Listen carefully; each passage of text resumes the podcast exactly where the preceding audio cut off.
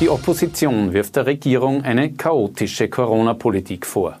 In den öffentlichen Verkehrsmitteln gelten ab Mai neue Verhaltensregeln und wie Oberösterreichs Spargelbauern mit der Krise umgehen. Herzlich willkommen bei OEN Kompakt. Mein Name ist Christian Ortner. Spätestens jetzt steht es fest. Mit dem Schulterschluss der politischen Parteien zur Bewältigung der Corona-Krise in Österreich ist es vorbei. Die Oppositionsparteien haben bei der Nationalratssitzung am Mittwoch heftige Kritik an der Regierung geübt. SPÖ-Chefin Pamela Rendi-Wagner fordert ein Ende der Alleingänge von Türkis-Grün. Aber sehr geehrter Herr Bundeskanzler, eines kann nicht sein, dass wir für diesen längeren Zeitraum eine Situation haben, wo die Bundesregierung ganz alleine darüber entscheidet, wie die Gesellschaft, wie wir uns in diesem längeren Ausnahmezustand zu verhalten haben. Was es braucht, ist, dass die gesamte Gesellschaft, unsere gesamte Gesellschaft, diese neuen Regeln für diesen längeren Ausnahmezustand gemeinsam entwerfen. FPÖ-Clubchef Herbert Kickel hält die harten Einschränkungen in Österreich für überzogen.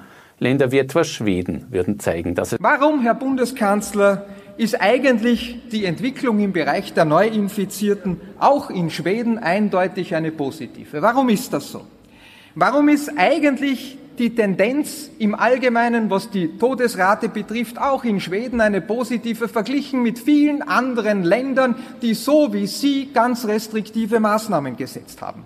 Und vor allem, Herr Bundeskanzler, warum ist eigentlich in Schweden weder das Gesundheitssystem im Allgemeinen noch die Intensivmedizin vollkommen in sich zusammengebrochen? Für den NEOS-Abgeordneten Josef Schellhorn ist jetzt wörtlich Schluss mit lustig. Es geht um die Menschen da draußen, es geht um die Unternehmer, es geht um alle, die da draußen, so wie wir, kämpfen tagtäglich mit einem Chaos mit einem Chaos von Ankündigungen, wo sich keiner auf die Richtlinien verlassen kann, wo sich keiner auf eine Richtschnur verlassen kann, keiner eine Perspektive hat und das völlige Vertrauen verloren hat in diese Regierung, was die Unternehmerschaft betrifft, nämlich die Unternehmerschaft ist sauer, sauer, sauer. Bundeskanzler Sebastian Kurz verteidigt indes den Kurs der Regierung.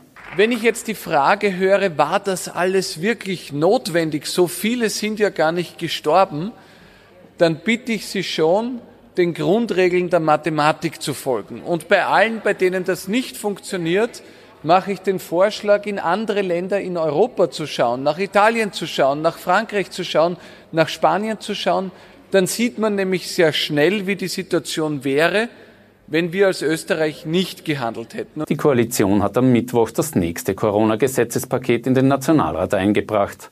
Die zwölf Vorlagen sollen kommende Woche beschlossen werden. Die Auswirkung der Maßnahmen ist in Österreich weiter spürbar. In den vergangenen 24 Stunden haben sich hier 52 Menschen mit dem Coronavirus angesteckt. Damit ist die tägliche Zunahme auf einen bisherigen Tiefstwert von 0,34 Prozent gesunken. Weil 357 Personen von gestern auf heute wieder genesen sind, liegt die Zahl der aktiv Erkrankten jetzt bei etwas mehr als 3000.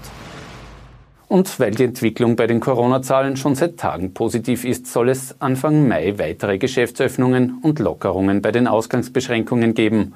Auch der öffentliche Verkehr soll dann wieder hochgefahren werden.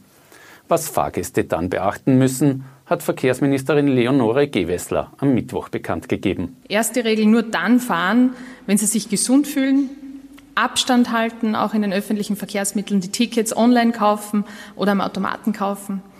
Während der Fahrt den Mund-Nasenschutz tragen. Auch hier hat Abstand halten natürlich die oberste Priorität. Und beim Aussteigen Sitzplatz möglichst spät verlassen und nach der Fahrt die Masken entweder entsorgen oder regelmäßig waschen. Auf die Frage, wie ein Mindestsicherheitsabstand etwa in Bussen eingehalten werden soll, sagt Gewessler. Wir müssen das, was wir im Supermarkt schaffen, auch in den öffentlichen Verkehrsmitteln schaffen. Und das schaffen wir gemeinsam mit gegenseitiger Rücksichtnahme, mit Respekt. Die Polizei werde die Einhaltung der neuen Regeln kontrollieren. 3500 Freiwillige sind wegen der Corona-Krise seit 1. April als außerordentliche Zivildiener im Einsatz. Ab Mai werden zusätzlich noch einmal 1000 benötigt, sagt die zuständige ÖVP-Ministerin Elisabeth Köstinger. Der Bedarf wird vor allem von Pflegeeinrichtungen äh, nach wie vor äh, bekannt gegeben. Wir haben äh, in der letzten Woche eine umfassende Evaluierung äh, gemeinsam mit der Zivildienst-Serviceagentur und dem Roten Kreuz vorgenommen. Äh, wir sehen äh, auch einen nach wie vor sehr hohen Bedarf in der Behindertenhilfe, in Sozialbereichen, Altenbetreuung, aber vor allem auch im Gesundheitsbereich, im Rettungswesen. Engpass dürfte es keinen geben, denn für Mai haben sich laut Köstinger gleich 2500 zusätzliche Freiwillige gemeldet. Reguläre Zivildiener werden daher nicht mehr zu einem längeren Dienst zwangsverpflichtet. Trotz des anhaltend sonnigen Wetters dürfte es dieses Jahr nichts mit der Öffnung der Freibäder Anfang Mai werden. Das Einhalten des Mindestabstands in Freibädern sei nicht vorstellbar, heißt es dazu im Sportministerium. Freie Seezugänge sollen aber für Badegäste offen sein. Auch in Oberösterreich, sagt ÖVP-Tourismuslandesrat Markus Achleitner. Massive datenschutzrechtliche Bedenken hat die FPÖ vergangene Woche im Zusammenhang mit der Stop-Corona-App des Roten Kreuzes geäußert und die Betreiber deswegen angezeigt. Heute stellen mehrere Datenschützer der App aber ein gutes Zeugnis aus. Sie erfülle sowohl sicherheitstechnische als auch rechtliche Anforderungen. Dating-Apps etwa seien diesbezüglich bedenklicher. Neue Details gibt es jetzt zur Beurteilung der Matura, die heuer ja nur schriftlich stattfindet. Die Note setzt sich zu gleichen Teilen aus Zeugnis und Prüfungsnote auseinander. Steht ein Maturant dann zwischen zwei Noten, zählt die Prüfungsnote. Wer also im Jahreszeugnis einen Dreier und auf die Prüfung einen Zweier hat, bekommt als Maturanote einen Zweier. Das hat ÖVP-Bildungsminister Heinz Fassmann in einer Verordnung festgelegt. Die Corona-Krise setzt nicht nur den heimischen Wirten zu, sondern auch denen, die sie normalerweise beliefern.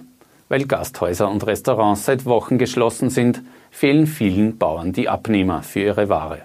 Wir haben darüber mit Biobauer Josef Berner aus Pupping im Bezirk Everding gesprochen. Das eine ist, also die Gastronomie fällt fast total weg. Der Handel, der die Gastronomie beliefert, fällt auch fast total weg. Nur muss ich sagen, äh, ob Hofverkauf, äh, das ist um einiges besser. Also wir kommen damit äh, fest über die Runden. Dass Gemüse wie Spargel heuer überhaupt geerntet werden kann, dazu sei ein Kraftakt nötig. Heuer ist ganz besonders schwierig also das Thema Arbeitskräfte. Also Normalerweise habe ich um die Zeit acht Saisonarbeitskräfte aus dem Kosovo. Bis jetzt habe ich fünf. Ich habe da sofort reagiert, hab, bin hergegangen und stich heuer einen Teil vom Spargel nicht, den ich voriges Jahr gesetzt habe. Den könnte ich 14 Tage, drei Wochen stechen. Das habe ich heuer mal aufgegeben. Nebenbei mache ich heuer nicht so viel weißen Spargel, sondern mehr grünen Spargel, weil die Arbeit beim grünen Spargel wesentlich schneller geht. Die Qualität des geernteten Spargels sei aber hervorragend, sagt der Landwirt. Und wer frischen Spargel möchte, kann sich Zeit lassen. Die Spargelsaison dauert noch bis 24. Juni. Das war's mit einem OEN-TV-Kompakt am Mittwoch. Wir melden uns morgen wieder mit einem Nachrichtenüberblick. Auf Wiedersehen.